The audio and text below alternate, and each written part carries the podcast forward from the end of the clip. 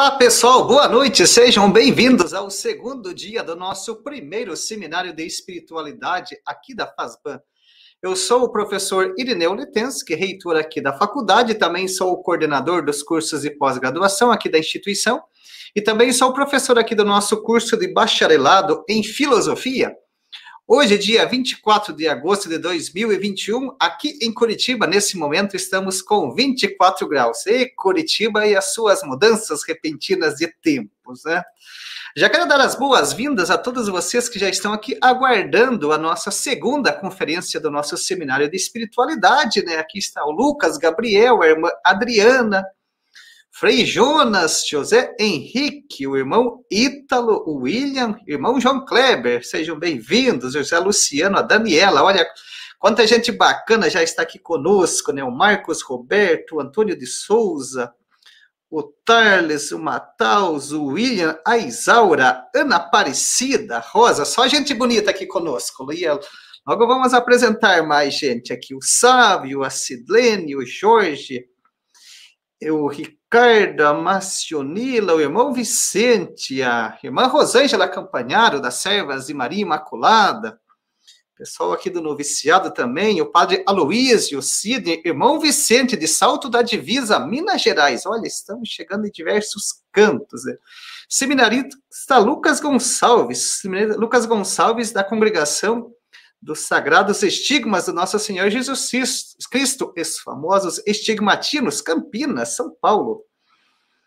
Uh, Patrick, postulante do Sagrado Coração, Curitiba, usando Vanessa, Fernando e Devanil. Boa noite, Devanil. Sejam bem-vindos. Boa noite, Padre. Então, já quero agradecer novamente vocês pela honra de estar conosco aqui, novamente nessa missão aqui nossa da FASBAN, né? Que é levar é, conteúdo e também a formação cristã para todas as pessoas que têm acesso hoje aos nossos meios de comunicação. Assim também peço para cada um de vocês também que nos ajude nessa missão, né, compartilhando o link para que mais pessoas possam ter acesso aqui às nossas conferências, né. Então, como vocês já sabem, né, ontem nós tivemos a nossa conferência aqui de abertura com o do nosso seminário de espiritualidade com o bispo Dom Hamilton Manuel da Silva. Bispo Dom Hamilton é o bispo da Diocese de Guarapuava, aqui do Paraná, né, com o tema A Espiritualidade da Cruz. Né? E hoje, no nosso segundo dia, temos a participação aqui muito especial do Padre Francisco de Assis dos Anjos, os missionários servos dos pobres. Padre Francisco, já antecipadamente, em nome da FASBAN, agradeço por ter acolhido o nosso convite e por estar aqui conosco no nosso segundo dia do Seminário de Espiritualidade. Boa noite, Padre Francisco, seja muito bem-vindo. Boa noite, irmão Irineu, boa noite a todo o povo que já está aí sintonizado, acompanhando, já é, mandando aquele boa noite também, colocando essa, o seu melhor, né, a sua atenção, porque o melhor que o ser humano tem, abaixo de Deus, abaixo da, da graça de Deus, é, é, é, o seu ser, a sua atenção, e a gente agradece e já, já fica muito honrado com o convite da Fazbana, a pessoa a sua pessoa, irmão Irineu, e da pessoa do corpo docente aqui, da, da, da, instituição, a qual a gente tem um carinho muito especial, de longa data, não é de hoje, você sabe disso. E é uma honra, um prazer, uma alegria a gente estar tá aqui para partilhar desse momento também com o nosso pessoal dentro desse seminário de espiritualidade. Isso, que bacana. Como o Padre Francisco já adiantou, ele já é amigo da casa, né? O Padre Francisco é egresso aqui da FASBAN, né? Estudou filosofia aqui conosco, fomos aí contemporâneos no nosso tempo, né? Foi uns dois, três anos atrás, né, que finalizamos o nosso curso, né? E é sempre uma alegria ter o Padre Francisco aqui conosco, que ele é amigo aqui também, o seminário é aqui pertinho da FASBAN, estamos sempre em contatos em diversos eventos, né? Então, o Padre Francisco, atualmente, ele é o delegado da congregação aqui no Brasil, né, dos missionários servos dos pobres, também ele é o reitor do seminário maior, né, Padre Giacomo Cusmano, que fica aqui pertinho da FASBAN, bem próximo, né? E o Padre Francisco também apresenta diversos programas na TV Evangelizar, é, pessoal? Vocês podem acompanhar o Padre Francisco, suas pregações em diversos momentos e horários na TV Evangelizar. Então, o Padre Francisco está aqui conosco para refletir no segundo dia com a temática sobre a espiritualidade e religiosidade um tema bastante pertinente e importante para as nossas reflexões. Então, Padre Francisco, agora a palavra está contigo. Muito obrigado, irmão Irineu. É, eu quero dizer que é uma grande responsabilidade, uma missão muito grande, que eu acolho como um, um dom de Deus e algo que, vindo da sua pessoa e da FASBAN, me coloca também para servir, é, de certa forma, também a igreja, também porque o nosso público que está nos acompanhando é o povo de Deus, das nossas comunidades, os, os nossos acadêmicos, nossos líderes, pregadores e futuros pregadores da palavra de Deus, líderes das comunidades, então isso aumenta ainda mais a responsabilidade. Olha, gente, então eu quero dizer a vocês que eu quero colocar algumas coisas como pressupostos aí para a gente ir caminhando.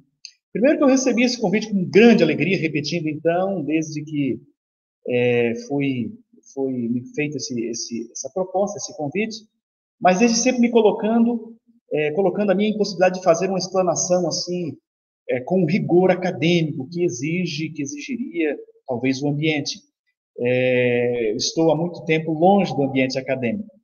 E eu considero, então, desde já, já comentei isso com o irmão Irineu pessoalmente, comento aqui com vocês, que a minha fala será como que um discurso dentro desse seminário, dentro, depois, inclusive, dessa magnífica explanação de ontem do Dom Hamilton, que realmente foi um deleite, uma coisa que me falta adjetivos aqui para descrever.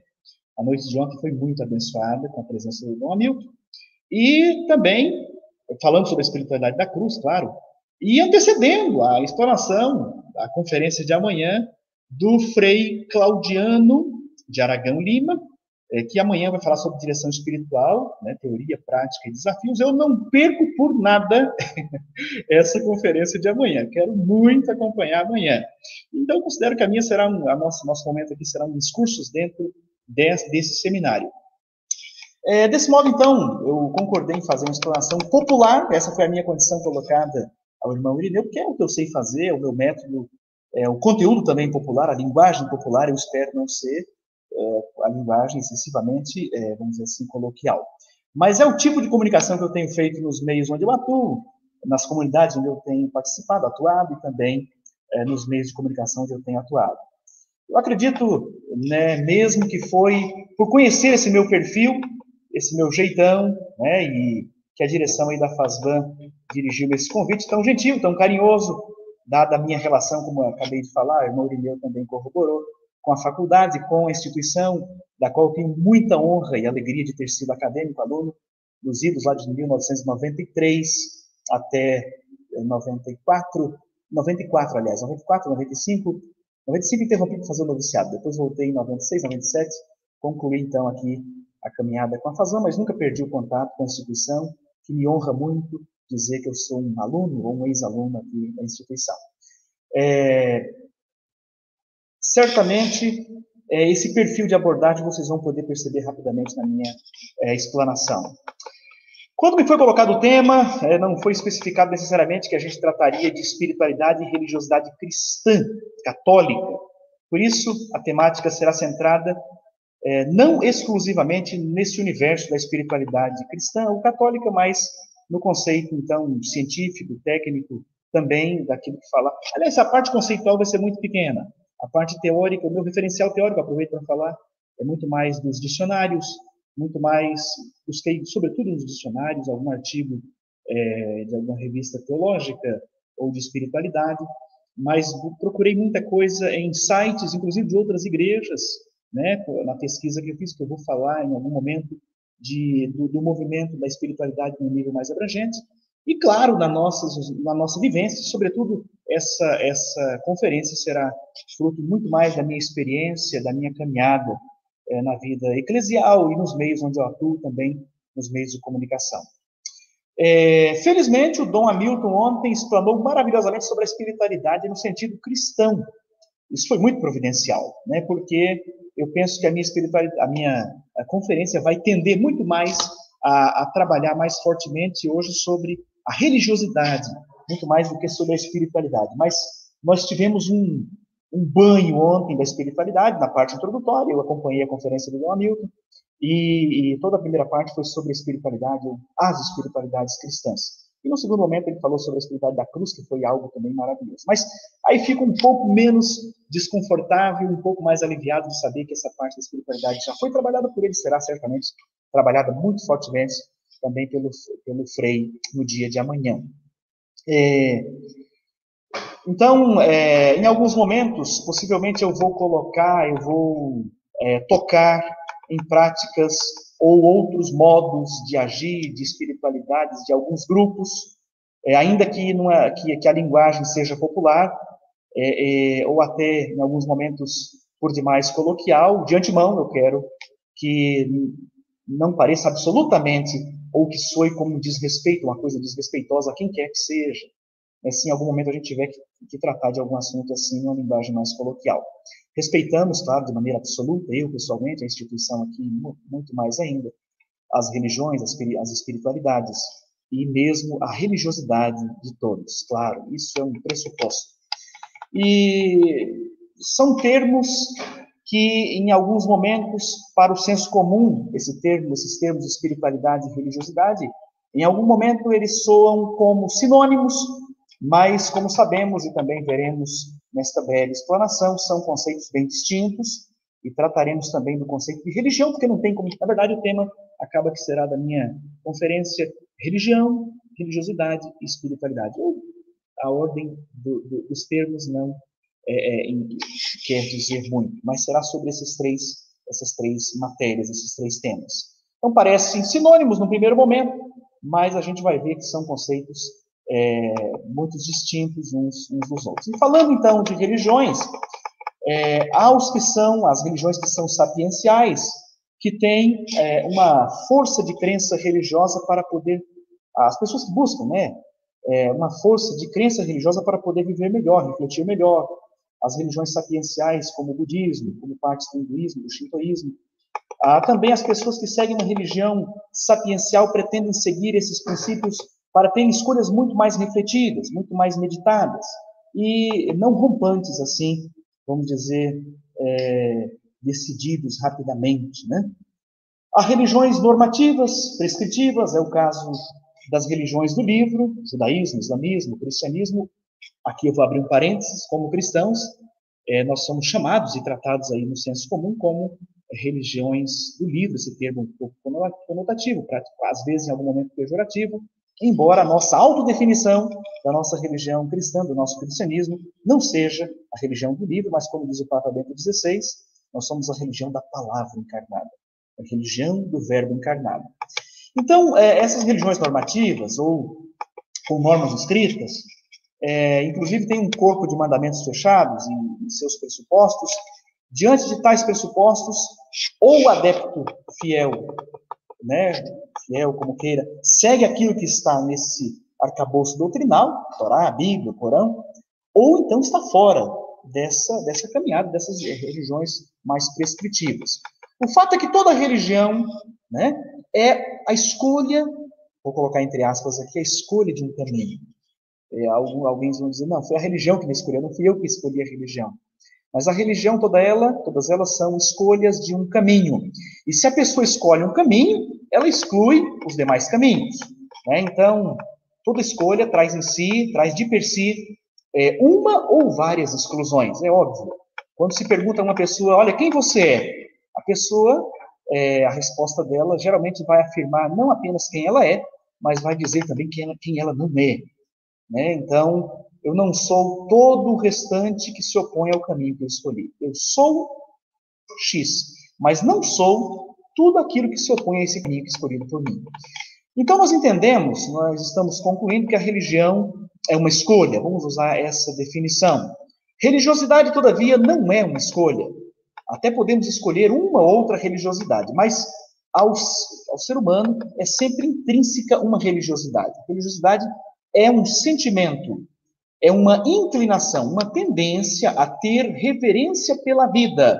Por exemplo, uma reverência pela vida, por exemplo, uma religiosidade, é um pressuposto sensível ou sentimental. Usando o termo sentimental, a gente talvez tenha margem para uma outra interpretação. Mas é um pressuposto sensível de uma, da espiritualidade. É aquilo que é mais sensível da espiritualidade. Há pessoas que têm uma religiosidade que as deixa mais livres diante das escolhas, o que não significa que sejam libertinas ou relativistas e outras que têm uma orientação mais doutrinária. Religião é quando você toma uma religiosidade, olha só. Então, religião É, como, é quando você toma uma religiosidade ou uma espiritualidade e com outras pessoas junta-se num credo, num sistema, numa estrutura. Daqui a pouco vai se formar também um clero, um corpo doutrinal, e assim, e a isso chamamos de religião. Então, coletivamente se pratica aquela espiritualidade ou aquela religiosidade que se transformou numa espiritualidade que agora é praticada coletivamente ou comunitariamente, como queiram. Portanto, fica a, a definição de religião é a formalização da religiosidade. É, é, é, é a, fica formalizada, então, a religiosidade quando a gente assume a religião.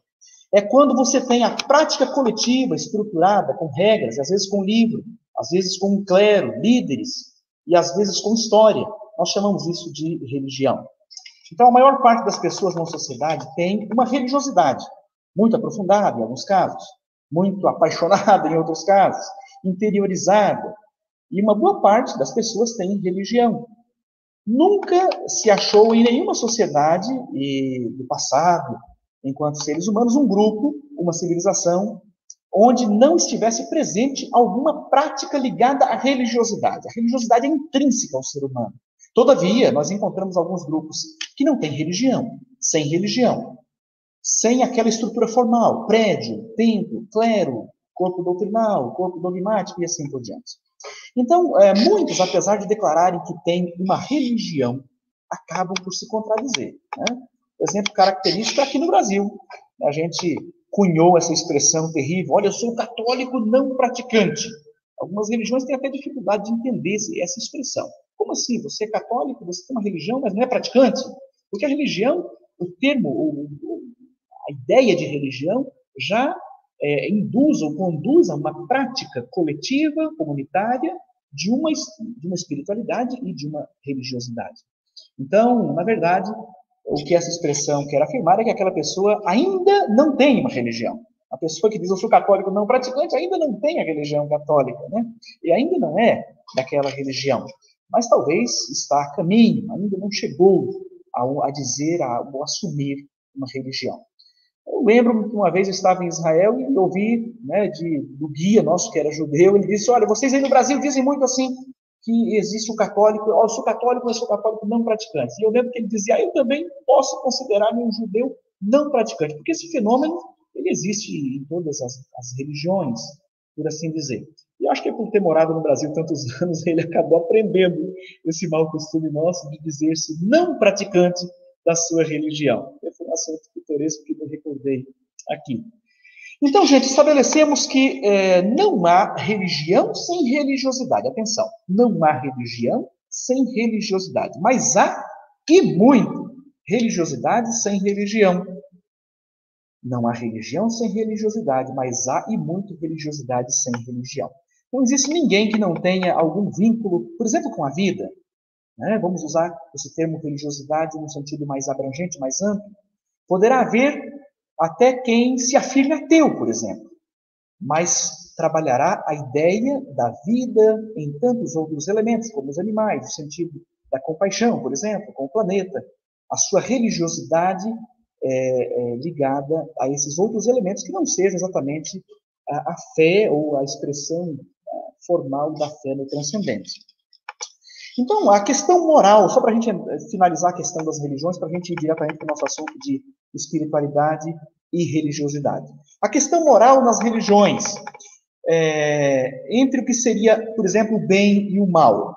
As religiões antigas, aquelas que têm é, mais de 3 mil anos, por exemplo, especialmente as persas, têm uma percepção do que do que, o, do que seja o bem e o mal. Não, o bem e o mal são duas entidades reais, ou seja, existe o bem e existe o mal.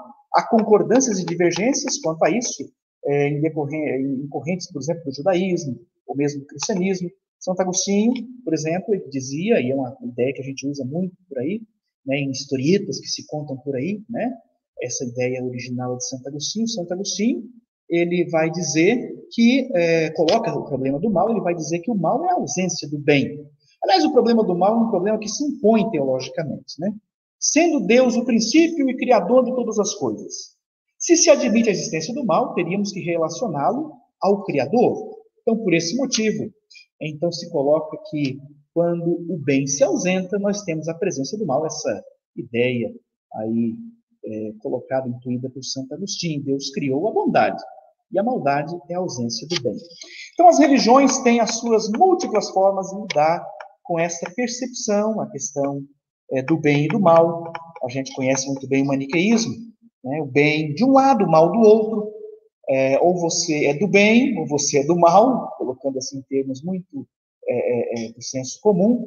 É o dualismo, então, o maniqueísmo, o dualismo religioso sincretista, que se originou na Pérsia e foi amplamente difundido no Império Romano, sobretudo a partir do século III, do século IV, cuja doutrina consistia basicamente em afirmar a existência de um conflito cósmico entre o reino da luz, o bem, e o das sombras, o mal.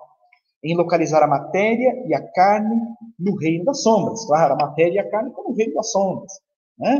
E em afirmar que o homem, ao homem, então, cabe essa missão de impor né, o dever de ajudar a vitória do bem sobre o mal, por meio de práticas ascéticas, por exemplo. Né? E assim por diante. Eu vou passando um pouco assim, um pouco para frente, para que a gente não se demore muito nessa questão. É, uma frase de, a questão é essa, né? Algumas, se a ética ou a, ou a conduta moral ela está ou não necessariamente ligada à nossa, ao fato de admitirmos, por exemplo, Deus, admitir a nossa fé em Deus. Então, é, a ética vale muito mais a partir de valores, me parece, e, e, também, não só muito mais, mas também a partir de valores de modo que uma pessoa, por exemplo, ateia, pode chegar a uma, a uma boa e reta, e, e, não só pode, como deve, é o dever de todos nós, a uma boa é, orientação ética, no campo da ética. Vamos pular um pouco essa parte, gente, vamos à, à questão da espiritualidade e da religiosidade. Bom, espiritualidade, uma definição, é toda a dinâmica existencial daquilo que se crê transformado em ação. Atitude, conduta, no meu dia a dia, nesse sentido, é, então é possível afirmar que mesmo uma pessoa é, que lá não tem a sua, a sua opção religiosa muito concretizada, pode vir a ter uma espiritualidade. Na vida, no conhecimento, na arte, etc. Né? É lógico que aqui não estou falando da espiritualidade cristã. Absolutamente a gente não, não, não, não tem essa ideia espiritualidade, que seja espiritualidade cristã. A espiritualidade cristã, não, eu vou falar daqui a pouco sobre ela, ela tem um pressuposto, aliás, eu vou falar agora então, ela tem um pressuposto muito importante que é o dado revelado. Nós cremos que a nossa espiritualidade cristã não foi apenas intuída por, pela gente, intuída por nós de alguma forma, ou fruto de uma religiosidade que a gente foi alimentando, mas é fruto de um dado revelado. Aí entramos na questão teológica da espiritualidade, como fruto de uma revelação.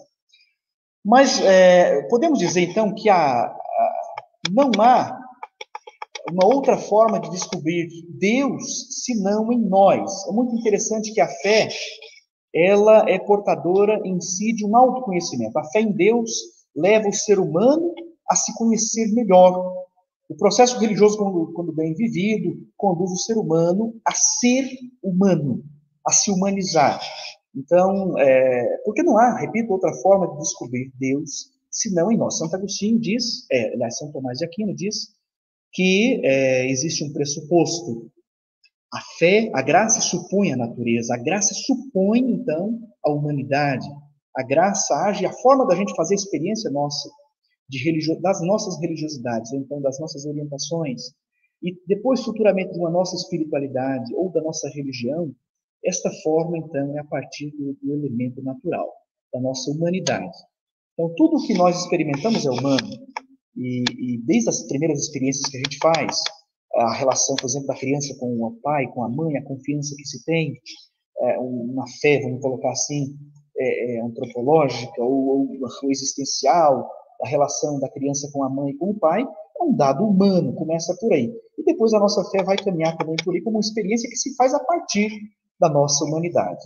O processo religioso, quando bem vivido, gera uma espiritualidade, um sopro que nós cristãos denominamos graça faz com que as pessoas tenham na vida né, esta, esta crença. Acreditem que podem vencer com mais facilidade os processos desafiadores e até dolorosos da nossa existência. E é ali que a fé faz toda a diferença para nós cristãos, no fluxo da graça, né, que leva então a, com a minha fé, a partir da minha fé, a partir de uma espiritualidade, é, enfrentar os percalços da nossa existência e também as alegrias, dar sentido às alegrias autênticas da nossa vida. É, no povo brasileiro há uma religiosidade é, evidente, mas uma escassez de uma verdadeira espiritualidade. Espiritualidade é quando aquele conjunto de crenças, a religiosidade, se transforma é, num sustento existencial, que faz com que aquela pessoa seja capaz de optar pelo que é bom, pelo que é verdadeiro, pelo que é justo.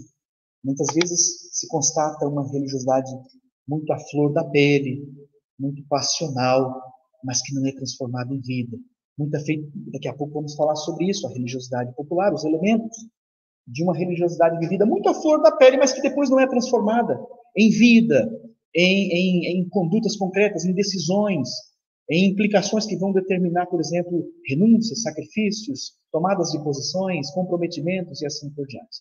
Então, no Congresso Brasileiro, por exemplo, nós temos a famosa bancada dos que se dizem cristãos e que, no entanto, estão aí atrelados muitas vezes a processos endêmicos, epidêmicos de, de corrupção, por exemplo. É, muitas vezes no nosso dia a dia acontecem relações humanas entre as pessoas que se dizem muito católicas, muito evangélicas, muito cristãs, mas que têm condutas assim realmente às vezes até abomináveis, né?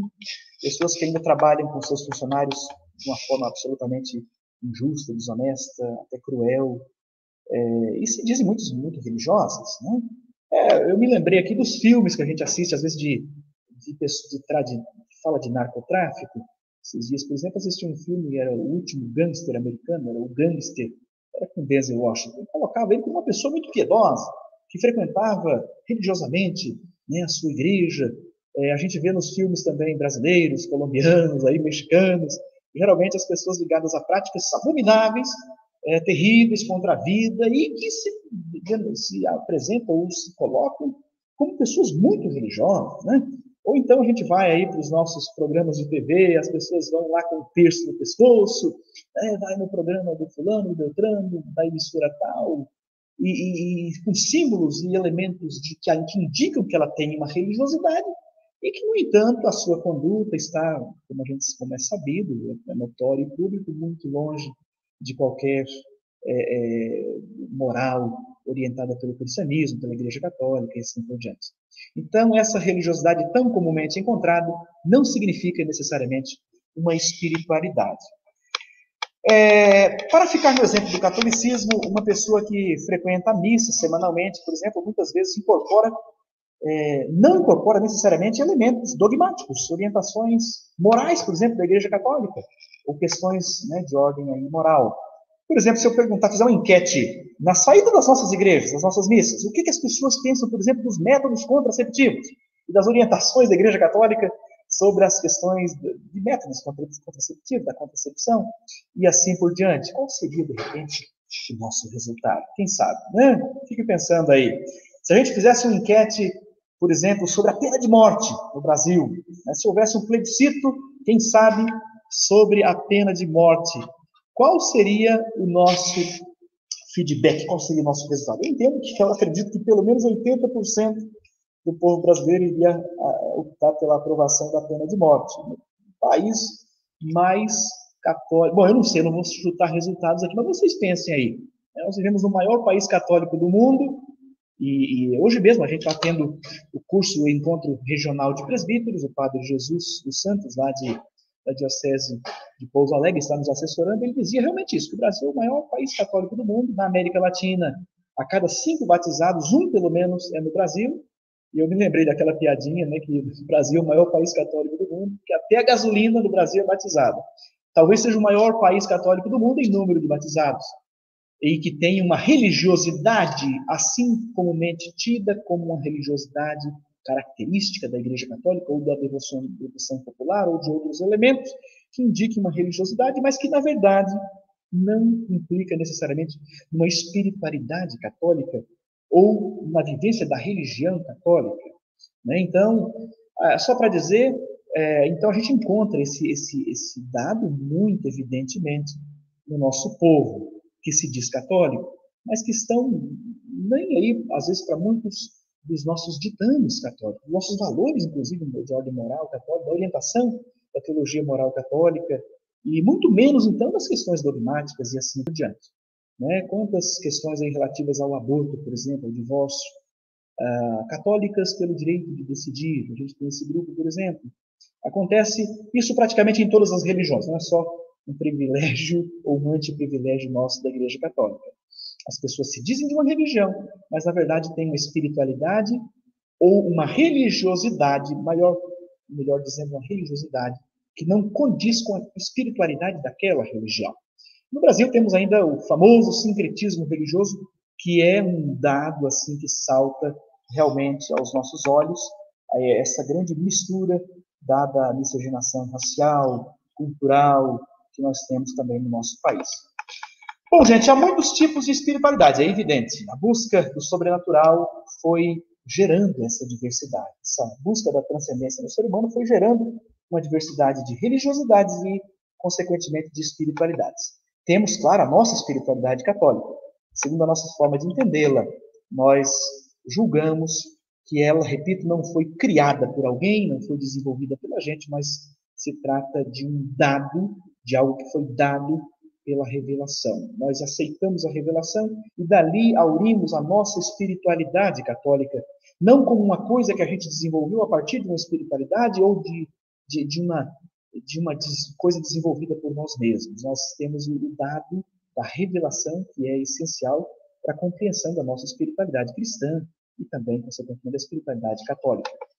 Falando então agora de religiosidade, é um assunto que eu quero me demorar um pouquinho mais, embora já tenha me demorado bastante no anterior. A religiosidade é uma tendência para valores religiosos que existe naturalmente em todo ser humano.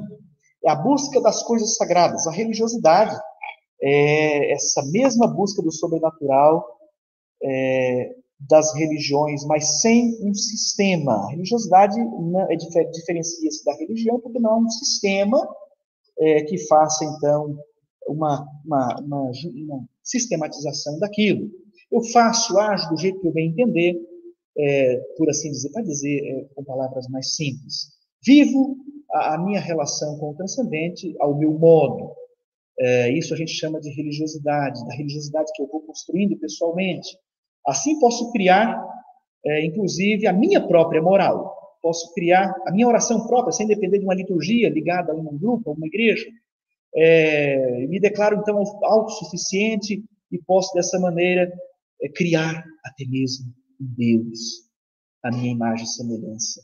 Invertendo aquele princípio essencial da criação, que Deus nos criou a sua imagem e semelhança, e a partir de uma religiosidade eu posso perfeitamente criar um Deus que feche comigo, que siga o meu esquema, que feche com aquilo que eu penso, que, que, que, que feche com o, que, com o quadradinho que eu desenhei para que ele haja um Deus dentro da forma que eu desenhei e criei para que ele é, se fizesse, se fechasse comigo.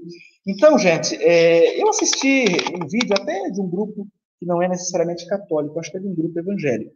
Falava de, de, de dois experimentos muito interessantes. Primeiro, com, é, pelo amor de Deus, não se escandalize, não é esse, não quero que ninguém se escandalize. Mas falava de experimento com macacos. E depois experimentos também com seres humanos. Primeiro, no primeiro experimento com macacos, colocavam cinco macacos dentro de uma, de uma cápsula, dentro de uma, de uma jaula, uma escada e acima um cacho de bananas.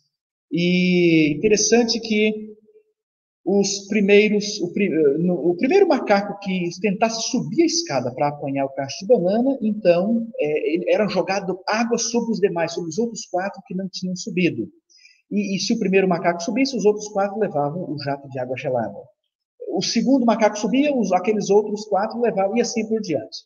Então, se convencionou entre os macacos é, que aquela, aquele jato de água estava ligado, então, à subida ali daquela escada começaram a substituir os macacos. Tirou o primeiro macaco, substituiu por um que não, é, que não estava ali na hora dos jatos de água. Quando o, aquele primeiro macaco entrou, imediatamente os outros não subiam mais na escada, mas ele foi subir a escada. E os outros o impediam, né? impediam, bateram nele para que ele não subisse. Né? E aí substituíram o segundo macaco. e os outros três anteriores e mais aquele primeiro que tinha entrado também bateu naquele segundo que estava tentando subir a escada.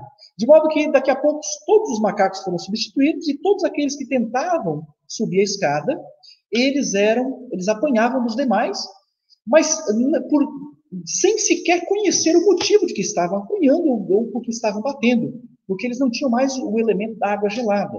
Simplesmente era uma coisa que se vinculou. O costume de subir a escada para apanhar a banana tinha que ser reprimido, rechaçado pelos demais. É, um segundo experimento, é, onde duas, onde colocaram lá dez pessoas numa sala e combinaram com nove, e uma delas não estava combinada. Sempre que se ouvisse um, um, um, um áudio, um barulho, um som, um apito, uma coisa sonora, as outras, as nove pessoas levantavam e aquela que não, não sabia daquele, daquele registro, daquele código, ficava sem saber o que estava acontecendo. Por que, que elas levantaram? A, apita a primeira vez, as nove levantam, ela fica olhando sem saber do que se trata. Apita a segunda vez, é, os outros levantam, ela fica olhando. Na terceira vez, ela já levanta junto, sem saber por que está levantando. Daqui a pouco foram substituindo essas nove pessoas e colocaram ali outras uh, dez, outras nove pessoas que não tinham uh, esse, esse dado combinado anteriormente. E, no primeiro momento, apita somente aquela primeira que levantava automaticamente, sem saber que estava levantando, levantou, os demais olhavam, e assim, daqui a pouco, o resultado já dá para compreender, para concluir que todos os dez estavam levantando, sem saber por que estavam se levantando, apenas por um condicionamento que houve. É uma história que precisaria das imagens aqui para a gente entender um pouquinho melhor. Mas o que, que a gente quer deduzir a partir disso, falando de, de da religiosidade? De onde vêm gestos, trejeitos, costumes da nossa religiosidade popular? Né? É, muitas vezes a gente vai incorporando elementos na nossa religiosidade que não fazem, a gente não, não, inclusive não conhece o motivo ou o porquê daquilo. Nosso povo brasileiro vai colocando elementos na sua forma de viver a sua religiosidade que ele nem sequer sabe. Por quê? No nosso sul do Brasil aqui, por exemplo, existe um costume de colher marcela antes do nascer do sol, na sexta-feira santa. De colher Marcelo na sexta-feira santa, antes do nascer do sol. As pessoas fazem aquilo automaticamente, porque o bisavô fazia, o tataravô fazia, o tetravô fazia, o avô fazia, o pai fazia, ele também faz e vai ensinar isso para os filhos. É, as bênçãos, por exemplo, do, bom, é, as bênçãos são sacramentais da nossa igreja, mas às vezes elas são, são atribuídas a elas elementos é, que, que não estão bem de acordo com a correta visão nossa dos sacramentais. A bênção, às vezes, como um elemento mágico, por exemplo, ou uh, quase como que uh, uma, uma, uma coisa distorcida, né? Me fugiu agora a palavra, mas um elemento mais de superstição do que a crença realmente, ou o sentido verdadeiro da bênção, que é bem dizer a Deus, nós aprendemos isso dos nossos irmãos judeus. Né? As devoções populares, os santos que tem um apelo muito grande na devoção popular, as procissões temáticas feitas aí mundo afora, nada contra as procissões, pelo amor de Deus, né, gente? Eu morei nas Minas Gerais, fui enriquecido por tantos elementos da religiosidade popular de Minas, eu sou do Sul, e a gente teve essa experiência tão bonita. Mas a gente precisa realmente dar um, uma, fazer uma catequese muito forte nesse sentido, para que haja um, um entendimento é, é, correto e reto sobre o sentido de cada coisa que a gente faz. Não lá como os macacos que faziam, repetiam comportamentos sem saber do que se tratava. Né? Ah, no Brasil temos aí o famoso atravessar a fogueira de São João, a folia de reis. Eu participei da folia de reis, por exemplo. Eu é, participei por sete anos. Era um costume que se tinha que tinha que ser por sete anos. Né? A folia de reis tão comum em tantos estados do Brasil, elementos da religiosidade popular. Tem lá um dado nos magos, que não são sequer chamados de reis no Evangelho, mas que os elementos que vão se desenvolvendo. Eu, por exemplo, não conhecia o Congado antes de morar em Minas Gerais, tive essa experiência bonita. Manifestações, então, de religiosidade popular aí em todo o Brasil. Mas em alguns momentos, algumas manifestações das, das nossa religiosidade popular viram, olha, elementos do paganismo, gente. Às vezes saem, eu não vou citar aqui nenhum exemplo, até para a gente também não polemizar. Mas às vezes a gente tem que ter esse esse desconfiômetro um pouco afiado, e nós que somos líderes, estamos trabalhando com o povo de Deus, quem sabe promover aí uma, uma reta e correta é, é, orientação para o nosso povo. Às vezes o povo entra na igreja, por exemplo, faz o sinal da cruz.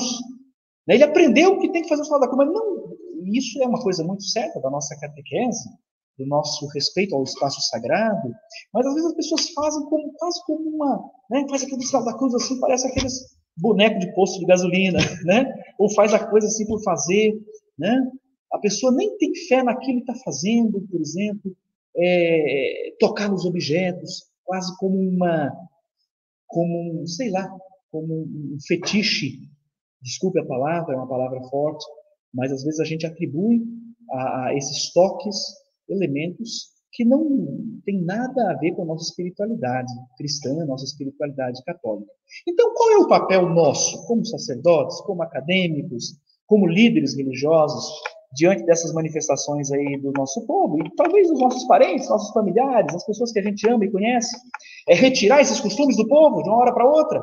Quem sabe a gente vai escandalizar o nosso povo, né? semelhante àquilo que foi feito logo após a reforma litúrgica do Vaticano II, em que se retirou rapidamente as, as imagens das igrejas, retiraram os altares laterais das igrejas, o povo ficou profundamente escandalizado porque faltou um processo de catequese, um processo de, de, de que acompanhou aquela reforma toda litúrgica maravilhosa, essencial, necessária, importante que houve no Vaticano II, mas não foi dado o tempo adequado ou o processo adequado para essa, para esta, é, vamos dizer assim, transformação ou esta mudança, né?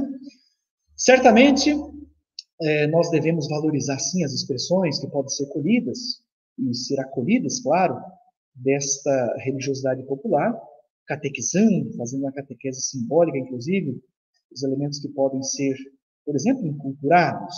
A gente sabe que muitas coisas do nosso cristianismo, da nossa espiritualidade cristã, nasceram de elementos que foram inculturados à nossa fé. A própria festa do Natal, por exemplo, para citar um exemplo lá dos primeiros séculos, uma festa que era de origem pagã que foi é, inculturada a nossa, a nossa prática cristã. Eu não vou aqui trabalhar sobre essa festa do Natal, porque o tempo não nos permite.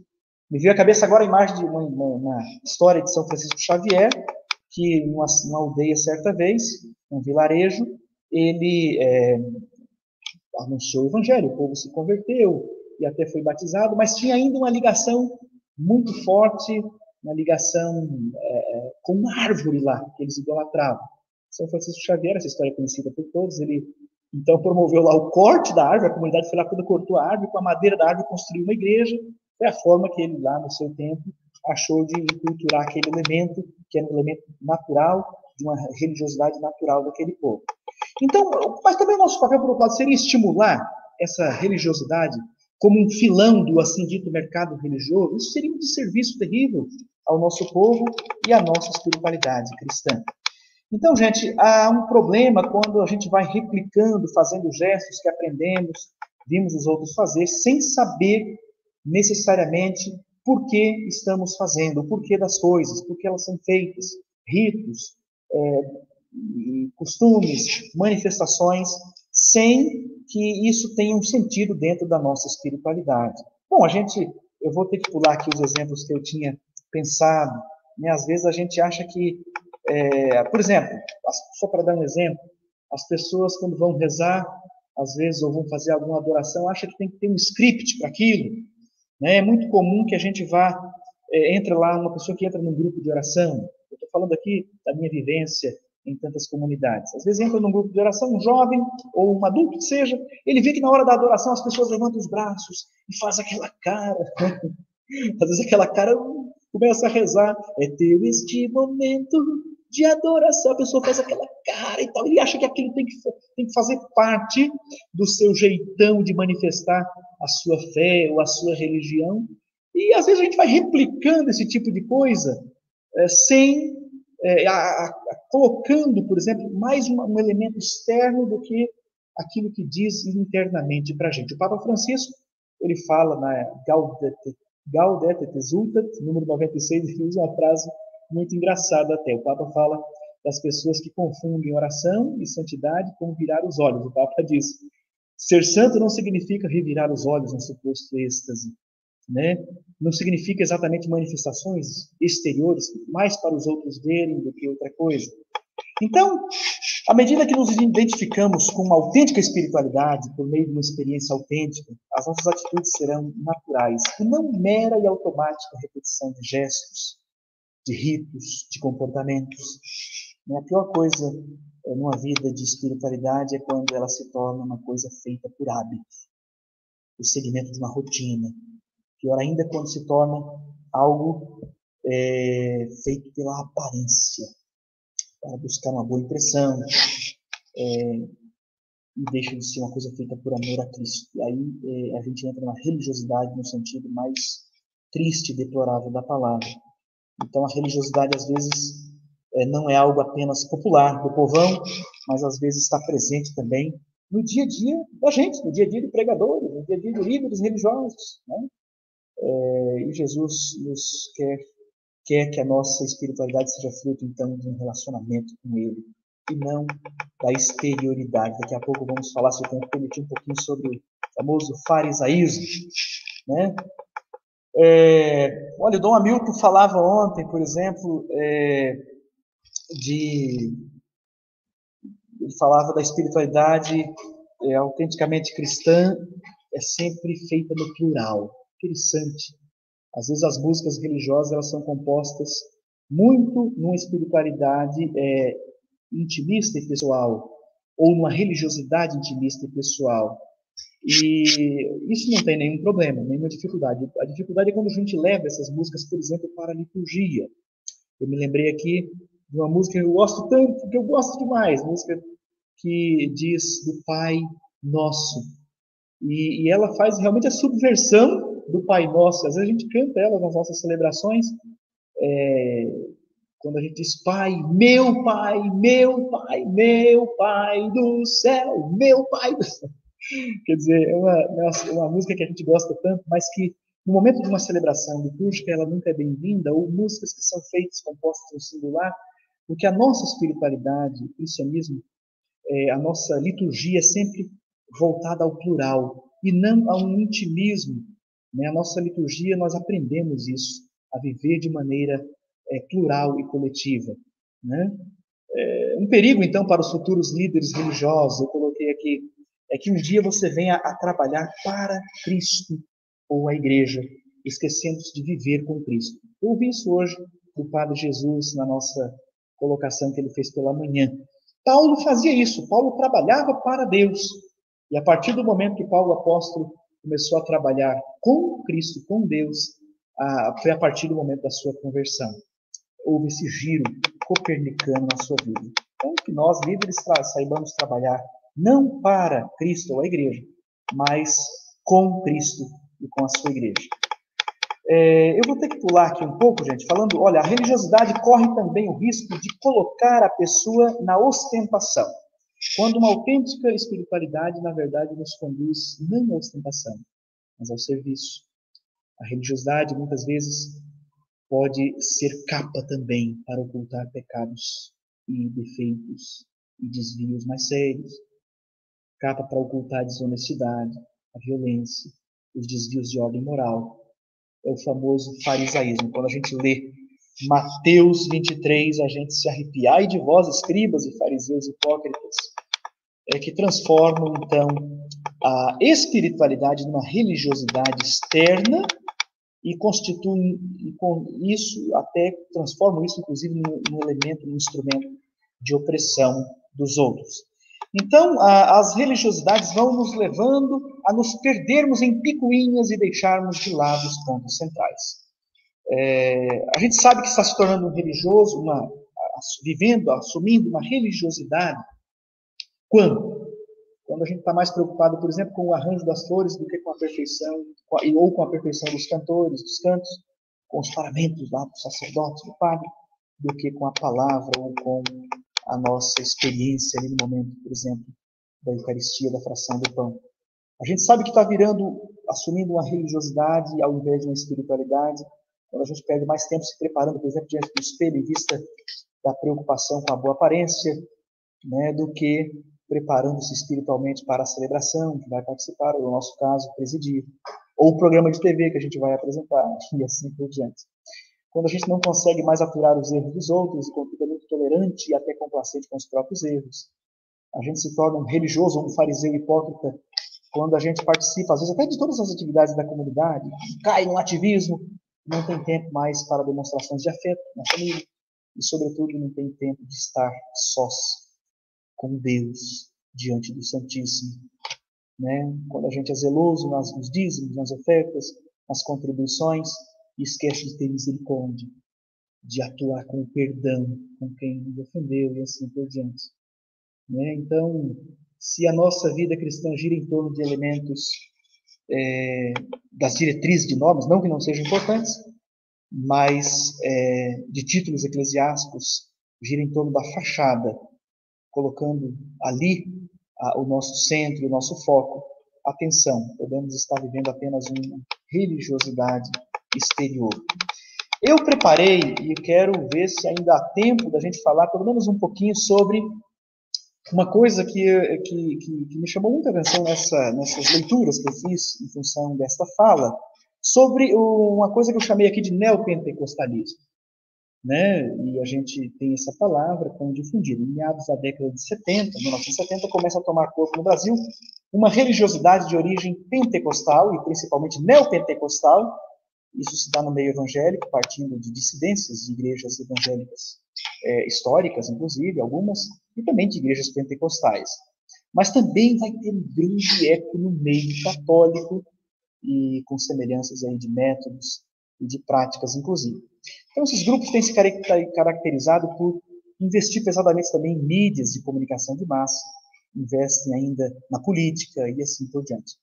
Olha, em comum com as igrejas assim ditas cristãs, é, esses meios, esses grupos, né, ou esse, esse, esse, essa, espírito, essa religiosidade é, neopentecostal de, manifesta, né, eu estou falando inclusive da, dos elementos que estão presentes na nossa igreja católica, a crença, aqueles dogmas essenciais e verdades essenciais que a gente quer crer, né, na Trindade, a divindade e a humanidade de Cristo, no céu, no inferno, no julgamento, na Bíblia, com a palavra de Deus, na arrecadação enfim, de dízimos, ofertas, na realidade do pecado, da salvação, da ressurreição dos mortos, na vida eterna, na segunda vida de Cristo, na parousia, assim por diante. E elementos também do pentecostalismo, né?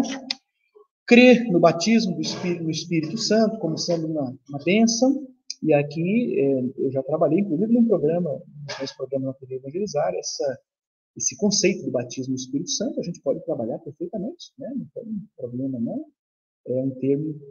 Eu não sou exatamente da espiritualidade da renovação carismática católica, sou um simpatizante, apoio, sempre apoiei, não é a minha espiritualidade, por assim dizer, mas é, é uma, um termo que a gente pode, uma expressão que a gente pode trabalhar muito bem, mas que tem elemento, tem a sua origem no pentecostalismo, né? Então, crer na prática das línguas, a glossolalia, que também no meio católico, em muitos grupos está presente, né, sem nenhum problema é, crer também na cura divina, nós cremos na cura divina, nós acreditamos nos milagres, milagres, claro.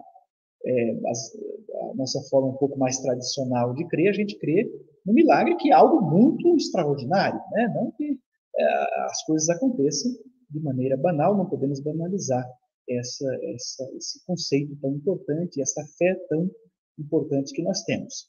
Entretanto, essa, essa religiosidade neopentecostal tem alguns elementos aí que são neopentecostais propriamente dito. Por exemplo, a teologia da prosperidade, a ênfase é, na prosperidade material como um sinal de bênção de Deus e da ausência é, da, da, dessa bênção, então, como um castigo de Deus. Quer dizer, a, a, prosperidade como uma bênção e a ausência da prosperidade como uma maldição, como um castigo que Deus impõe. Né? É a chamada teologia da prosperidade é, no Ministério da Libertação de Pessoas Oprimidas por Demônios, por exemplo, na utilização de objetos assim ditos ungidos, atribuindo-lhes poderes mágicos como sendo meio de bênção para a vida das pessoas. Então, as mídias de comunicação de massa, elas são usadas ostensivamente a partir, sobretudo, da década de 80 e 90, para potencializar todos esses elementos de uma religiosidade neopentecostal. Dentro dessa religiosidade, o mundo é visto de uma maneira bem diferente da visão bíblica e da tradição cristã. É, ele está cheio de demônios e anjos maus, que procuram achar as mínimas brechas para se apossarem da vida das pessoas, tanto de pessoas que creem, fiéis, como de, de quem não crê. Atribui-se, por exemplo, a destruição de lares, de casamentos, a prostituição, o homossexualismo, o desemprego, é, as enfermidades como a epilepsia, a AIDS, é, feridas que não se cicatrizam, tudo isso se atribui a atividades de demônios. O ensino bíblico e a posterior tradição cristã, inclusive os documentos recentes do magistério, do próprio Papa Francisco, atestam a realidade da existência do demônio como um ser pessoal, mas não que os demônios estejam na origem de todos os males ou das coisas indesejáveis que acontecem, que sucedem na vida das pessoas. É perfeitamente possível, citando aqui uma, um vídeo que eu vi, é perfeitamente possível que aviões possam cair, que furacões possam destruir, que pessoas possam ficar doentes, né? tomarem decisões erradas em suas vidas, estragar os seus próprios casamentos, sem que necessariamente haja um demônio por trás de tudo isso. Nós cremos viver num mundo onde entrou o pecado, sim, a realidade do pecado está aí. A gente abre os nossos computadores, liga as nossas TVs, a gente vê as consequências nefastas do pecado na história da, no, nossa história humana. E a nossa uh, espiritualidade cristã, a gente acredita né, que o próprio Deus às vezes permite a ocorrência de episódios indesejáveis na nossa vida e também a prosperidade, inclusive dos maus, o livro de Jó está aí, né? mas não que necessariamente tudo esteja é, ligado à ação de demônios. Bom, as críticas que se fazem a esse caminho de religiosidade neopentecostal, é, é, com todo respeito aqui a quem manifesta sua é, religiosidade nesse sentido, ah, inclusive nos meios católicos. Ao caminharmos nessa religiosidade, partimos para a retirada da responsabilidade do ser humano e nos remetemos a uma solução mágica. Essa visão é mais parecida com a do mundo pagão. No paganismo, é muito influenciado é, pelas religiões é, do mistério, oriundas da Mesopotâmia, da Frígia, do Egito, é, da Síria. Deuses e demônios infestam o mundo e o cotidiano, e o destino das pessoas depende, então dependia nessas religiões, do relacionamento delas com essas entidades. Então as pessoas viviam com medo de ofender os deuses, medo dos demônios e tudo mais. Enquanto o bem e o mal ficavam duelando entre si, o ser humano ficava ali no meio desse, desse fogo cruzado, né, impotente, indefeso, à mercê de uma vitória do bem sobre o mal, torcendo para isso, trabalhando para isso. Né? Mas impotente ou desresponsabilizado, vou criar esse termo aqui, é, da participação, é, inclusive no âmbito moral. É, a maneira como essa religiosidade interpreta a Bíblia né, é, a, é, a, transmissão muito rápida de, de, episódios bíblicos para a história atual. A gente sabe que a Bíblia tem que ser lida dentro da tradição, é, dentro da melhor da, do contexto da história da salvação, e a gente não pode rapidamente transmitir ou transpor elementos, fatos que aconteceram lá com Elias, com Abraão, com sei lá com quem, com Moisés, para a nossa história é, então a descontextualização do elemento bíblico. Olha, atenção, gente, aqui não vai nenhum tipo de, de pré-julgamento ou preconceito. Por exemplo, é, na, nossa, na nossa cultura, eu já fiz nas paróquias onde eu atuo, atuei, muitas vezes já ajudei, já fiz pregação, inclusive, no famoso cerco de Jericó. Em tantos lugares, inclusive, se dramatiza as pessoas tocando as trombetas, às vezes de plástico, né, chutando aquelas muralhas de isopor, é, naquele momento chave, como se fosse o momento do ápice lá do cerco de quando as muralhas todas vão cair, e, e, não é o problema o elemento da dramatização, ou mesmo o elemento teatral, ele faz parte, muitas vezes, até da, da própria liturgia, mas quando se atribui aquilo, aquele momento, aquelas barreiras, a uma coisa quase que paganizada, esse é um grande problema que nós temos. E por aí vai também outras coisas do, do elemento é, neopentecostal, como o cajado de Moisés, o manto de Elias, a fogueira santa de Israel, o cajado de Jacó, os aventais de Paulo, o lenço com o suor do fulano, de tal, etc. E tal. Então, gente, outra, outra crítica que se faz a essa religiosidade é com relação à doutrina da salvação. Nessa religiosidade se crê na doutrina de uma graça que, uma graça preveniente ou pré-existente que está na pessoa é, que na verdade não é uma graça, é uma capacidade que toda pessoa já tem de maneira inata, segundo essa forma de entender a religiosidade, de que ela pode, a qualquer momento, decidir por crer ou não crer. Então, é, é, é a graça acaba que não conta. E a própria salvação é, é usada de maneira é, assim a não significar é, exatamente uma intervenção ou a redenção, né, ou uma ação da graça na vida do ser humano, é, mas quase que uma conquista da pessoa, uma, uma conquista que ela faz da sua própria salvação, desde que siga ou obedeça determinados princípios. Então, existem vários problemas né, nesse, nesse tipo de, de religiosidade, muito presente em elementos muito prós, pró, é, próprios da nossa é, espiritualidade, da nossa religiosidade também católica. É, eu, infelizmente, vou ter que pular muita coisa, porque eu estou vendo que meu tempo já está prestes a estourar, e já estourando, na verdade. né? Então, é, eu só queria falar um pouquinho ainda a respeito. É, deixa eu ver aqui, só para a gente priorizar. É, de, de, alguns outros elementos dessa espiritualidade assim chamada neopentecostal. A questão da. Deixa eu ver aqui. Só para a gente priorizar.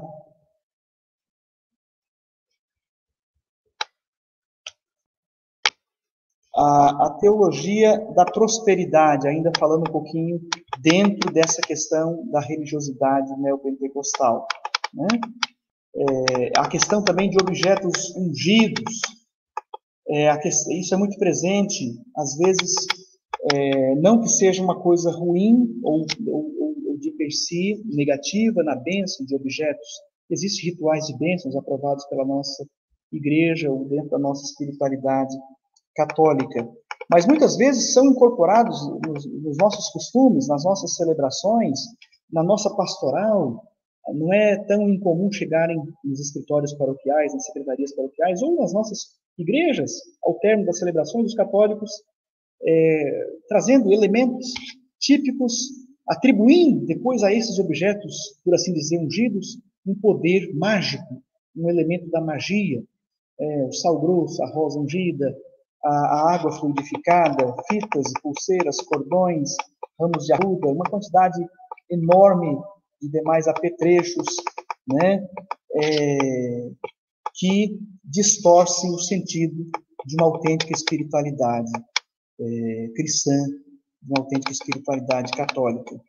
Então, na nossa amada Igreja Católica, também nós temos presente, às vezes, tantos elementos que vão, é, vamos dizer assim, esvaziando um pouco a nossa espiritualidade. É, o que dizer a modo de conclusão, quero já concluir aqui esta explanação, eu não pude trabalhar devido ao tempo tudo aquilo que a gente tinha é, imaginado e preparado. Mas o que dizer então?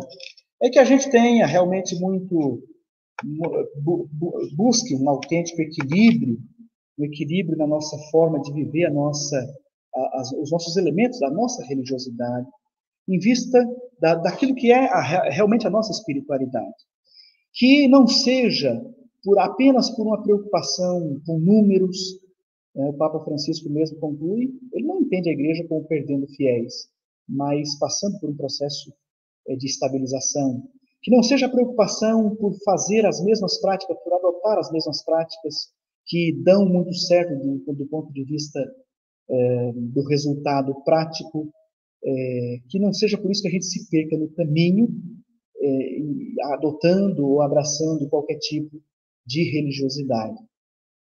Infelizmente, a gente constata que aquilo que mais faz sucesso, inclusive no meio onde eu atuo, né, que é o meio da comunicação, aquilo que mais faz sucesso é quando alguém, por exemplo, atribui ao demônio todas as coisas e todas as situações, quando se faz um discurso demonizante de tudo, quando a pessoa se apresenta como um super-herói que vem para né, ele, centrado na pessoa dele, geralmente, a solução dos problemas ou das dificuldades das pessoas.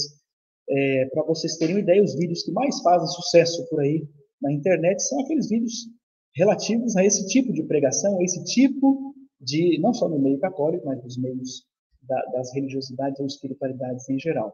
Então, que a gente não se perca, penso que seja esse, esse né, a minha, a minha vamos dizer assim, a minha convicção é que a gente não se perca no caminho em vista de preocupações é, com outros elementos, mas que a gente centre na nossa espiritualidade, na nossa missão, na missão que o Senhor nos deu, como líderes, né, na espiritualidade que nós construímos, que não é brincadeira, que é muito consistente, nos elementos que nós temos, no, nos quais acreditamos firmemente, que a gente não se perca por aí apenas em elementos exteriores, apenas por preocupações é, com coisas que não condizem com aquilo que realmente nós acreditamos. Infelizmente, irmão Irineu, não deu para trabalhar tudo que a gente tinha. Conteúdo é bom, o tempo passa rápido, né? É, a gente trouxe mais do que conclusões, apenas alguns questionamentos. Esse era desde sempre o objetivo. Que bom, então. Muito obrigado, Padre Francisco, pela sua exposição, né? É, quero relembrar para vocês né, que todas essas conferências aqui do nosso seminário de espiritualidade ficarão salvas aqui no nosso canal do YouTube. E vocês poderão assistir novamente, também compartilhar com as outras pessoas. Relembrando para vocês que ainda não são inscritos aqui no nosso canal, façam a sua inscrição, também ativem o sininho, que sempre vocês receberão notificações quando estivermos com novas conferências aqui na FASBAN. Né? Também é, quero apresentar aqui para vocês né, o nosso perfil do Instagram, arroba Oficial. Todos os nossos eventos são divulgados no perfil do Instagram. E também temos lá bastante material sobre catequese, teologia oriental, né? E também aqui o perfil do Padre Francisco, né, Padre Francisco? Quer falar aí sobre o seu perfil, para o pessoal também segui-lo lá no Instagram? Assim, o meu perfil no Instagram é um perfil pessoal, eu não tenho exatamente um trabalho de, de, de de rede social, mas é um perfil meu, né, que, onde a gente é, procura também, claro, trazer sempre elementos é, de evangelização. Não é exatamente apenas um perfil pessoal, é um perfil de evangelização. Quem quiser dar a honra de seguir a gente lá, é arroba Padre Francisco, como você está vendo aí no Instagram, é onde eu, eu costumo postar algum vídeo, alguma coisa, elementos também e, e conteúdos da minha presença lá na TV Evangelizar. Isso aí. Sigam lá o Padre Francisco, arroba pe.francisco. Né? Também quero relembrar que no dia 2 de setembro, às 19h30, quinta-feira, teremos a conferência com o Padre Máximo Pampalone, lá do PIL, do Pontifício Instituto Oriental de Roma, né? com a conferência Descobrindo a Teologia do Mundo Espiritual Cristão. Lembrando que essa conferência será em português, pessoal, não precisa ficar preocupado com questão de tradução, né? Também quero relembrar que aqui nós temos os nossos cursos de pós-graduação aqui na instituição, né? Os nossos cursos são em módulos de férias, né? Duas semanas em janeiro, duas em julho e duas em janeiro. São cursos intensivos, né? É, vocês poderão é, obter mais informações aqui no nosso site, fasban.edu.br. Quero destacar aqui né, o nosso curso de liturgia, também o nosso curso de aconselhamento pastoral e direção espiritual, e também o nosso curso de formação de presbíteros e vida consagrada, um novo curso que terá início agora em janeiro do próximo ano. Também quero comunicar que aqui ao final, hoje, faremos o sorteio aqui desse ícone da Paina Vechera, em ucraniano, da Santa Ceia, né? Algumas pessoas também estavam perguntando aqui sobre esse ícone que está aqui atrás, né? Esse ícone foi pintado ou escrito, de acordo com as interpretações, né, pelo nosso seminarista Edilson Romanchuk, e justamente num curso de iconografia aqui na FASBAN, né, que o iconógrafo Eduardo Mourov leciona. Então, vocês que tiverem interesse também, eh, nós também temos alguns cursos aqui na FASBAN de iconografia. Né? Então, vamos passar agora aqui para algumas questões com o Padre Francisco, né?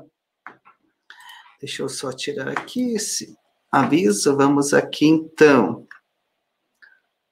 Aqui, vamos pegar aqui uma pergunta. Deixa eu ver aqui. Eu já tinha selecionado uma pergunta aqui, como apareceram outras. Acabou fugindo aqui a pergunta, mas eu já tem, várias, Padre Francisco, tem várias perguntas aqui que são apresentadas. Olha, igual ele deu. Nem tenha muita pressa com as perguntas aí, porque eu não vim para dar respostas, não. Ah. Mas é para continuar o nosso diálogo. Eu vim para provocar uma reflexão apenas. É, são perguntas mais reflexivas aqui do Frei Martins, né? Ele diz, né? Pergunta: como ser profeta no pluralismo religioso? sem perder a essência de uma espiritualidade encarnada no mistério pascal e o cuidado com o depósito da fé. É, eu acho que essa pergunta já traz em si a sua, a sua resposta. Né? Como ser profeta num pluralismo religioso? É sendo profeta. A nossa missão é essencialmente ser profeta. No pluralismo religioso, é, a gente jamais pode perder a essência da nossa espiritualidade. A nossa espiritualidade, ela é, como dizia, não a espiritualidade do livro ou a religião do livro, mas do verbo encarnado. O nosso centro sempre é Jesus. O nosso, a nossa o nosso, o nosso referencial, é, o nosso. A, Dom Hamilton falava ontem da cruz. A cruz é aquele mastro no qual a gente se agarra e que garante a gente não se perder nos caminhos, ou nos sopros, ou nos ventos da vida. É, então, Cristo é sempre o nosso referencial, né? É, sempre a nossa, a nossa referência dentro desse pluralismo, claro, com todo respeito a quem é, diverge ou tem um caminho de, de, de religiosidade ou mesmo de espiritualidade diversa da nossa, é, a gente não pode, então, como diz a pergunta aí, se perder, se perder a essência, a essência, né? a essência, a nossa essência é o nosso, é o nosso, é o nosso batismo, é a nossa convicção, é a nossa espiritualidade, a espiritualidade que fomos construindo, é a nossa fé, né? A nossa fé, essa, essa é a nossa essência dentro. Agora, a nossa, o Jesus Cristo, você usou, né, Frei Martins, a palavra encarnada, né? É um dado muito importante. Aliás, para a nossa congregação, para a minha congregação, eu esqueci de falar no início, eu sou de uma congregação chamada Missionário Servo dos Pobres. A teologia do verbo encarnado, do verbo que se fez carne, é uma inspiração né, para toda, toda a nossa vida. Ah, acredito que a resposta para essa pergunta passa por aquilo que Jesus mesmo fez, a kenosis. O aniquilamento, o rebaixamento, ele assumiu de dentro, por dentro, a nossa humanidade, a nossa condição. Ele é, veio, pisou no, no nosso chão, na nossa lama, na nossa realidade. Ele veio ser um de nós. E o mistério da encarnação é muito profundo, né? Assumiu é, sem, sem tornar-se é, mundo. É aquilo que Jesus, no Evangelho de São João, diz que nós somos, nós estamos no mundo, mas não somos do mundo. Assim, Jesus assumiu o mundo, né, no sentido de que esse mundo é de Deus, para soerguer esse mundo, para redimir esse mundo. O conceito de redenção né, é muito importante. Nós somos, por assim dizer, a igreja continuadora dessa obra de Cristo. Então, a, a inspiração para que a gente não se perca no caminho, não perca a essência da nossa espiritualidade, eu penso que passa pelo mistério da encarnação. Assim como Jesus se encarnou, se fez é, do mundo, se fez do mundo, se fez no mundo, mas é, para redimir o mundo, assim também a, a nossa, a, a, nossa inspiração passa por aí. Né? Encarnar-se nas realidades em que somos enviados, em que estamos, sem perder de vista a nossa identidade, quem nós somos. Né? Mais do que o que fazer, o foco tem que estar no nosso ser, na nossa essência, né, que, que o Frei Martins colocou aí muito bem. Tem uma, aqui uma outra questão aqui, né, nesse mesmo sentido, que é da Maria Inês Sorati, né? Como orientar o povo da religiosidade popular para uma verdadeira espiritualidade centrada no mistério pascal e na palavra de Deus? Eu acho que o Papa Francisco, Maria Inês, obrigado pela pergunta, e o pessoal também deixou pergunta. Oh, gente, eu, eu, trouxe apenas é, provocações e reflexões, mas eu penso que o Papa Francisco, Maria Inês, ele fala muito, sobretudo na, na, eh, na Amores Letícia, usa aqueles, aqueles verbos orientadores, né?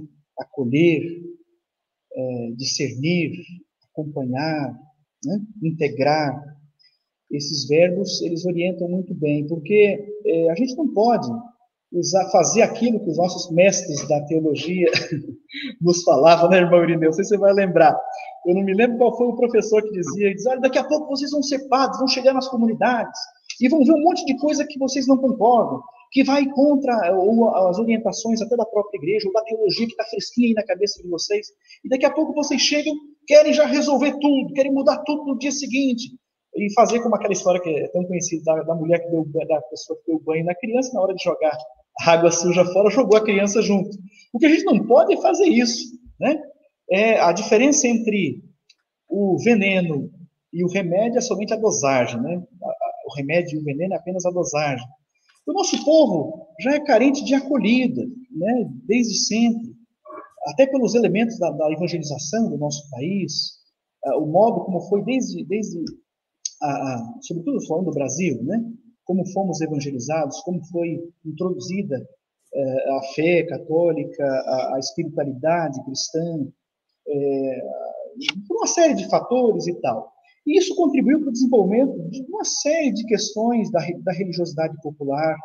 Então, a, a, gente parte do princípio de não crucificar o povo ou massacrar o povo ainda mais do que o nosso povo já é.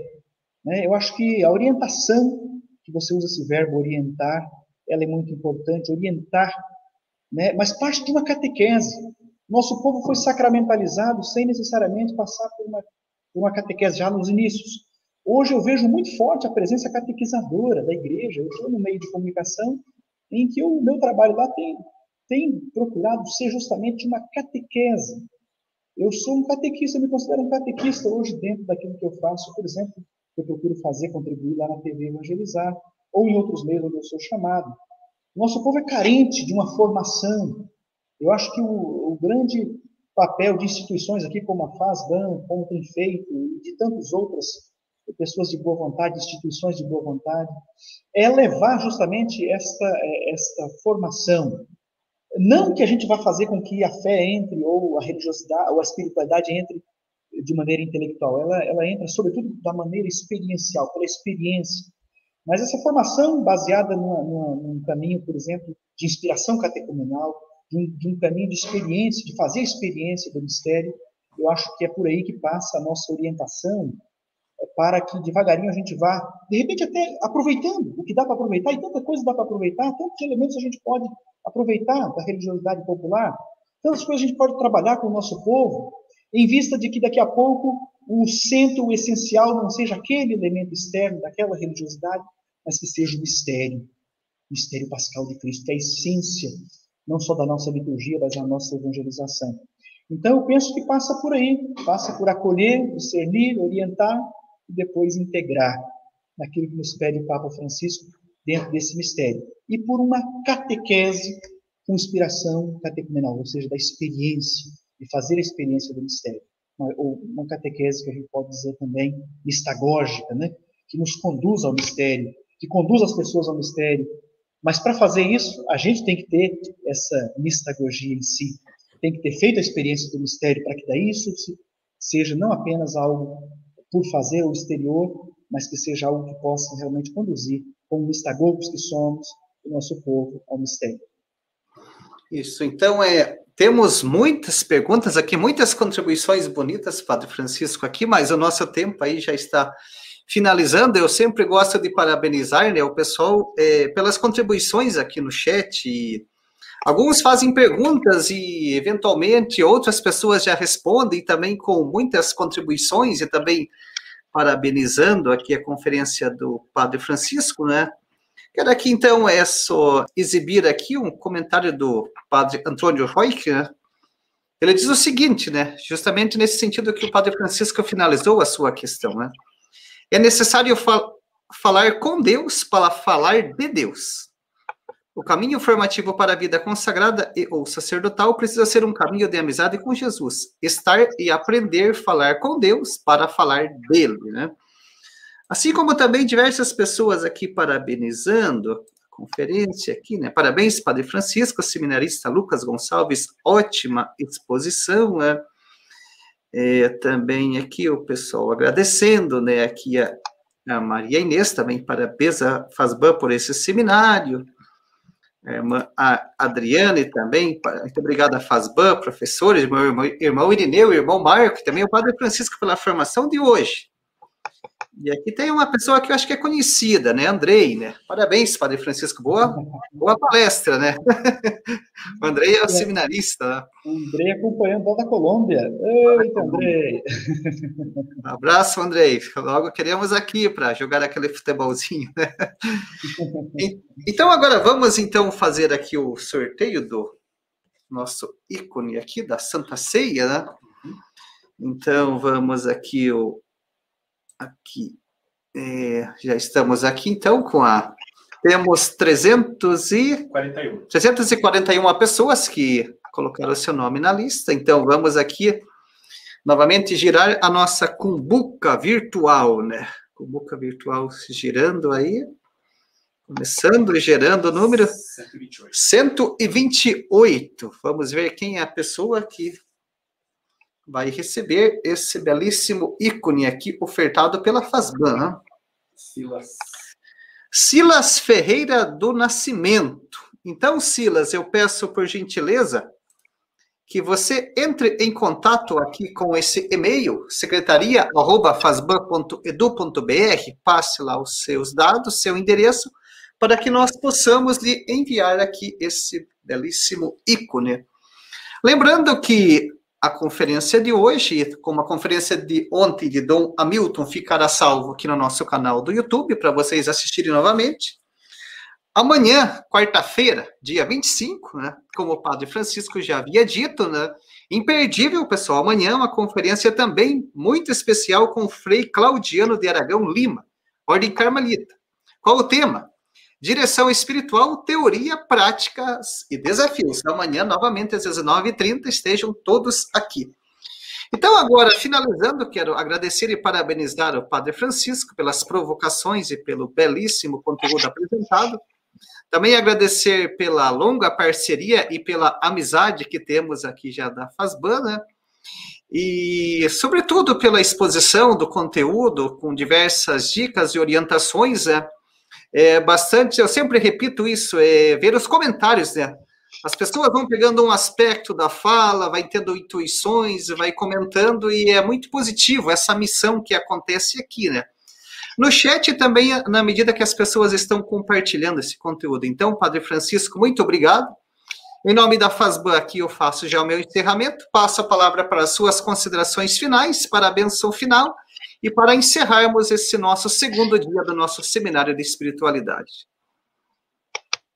Obrigado, irmão Irineu, obrigado pela oportunidade. É, eu nunca, isso falo agora, e como já falei desde o início, nunca me achei autor desse convite, sublime, importante, mas como alguém que está no meio, como alguém que é fruto do meio, porque todos nós somos frutos do meio. Né? A gente nasceu, eu não nasci num dia de tempestade, dá um trovão, cai lá o padre e pronto.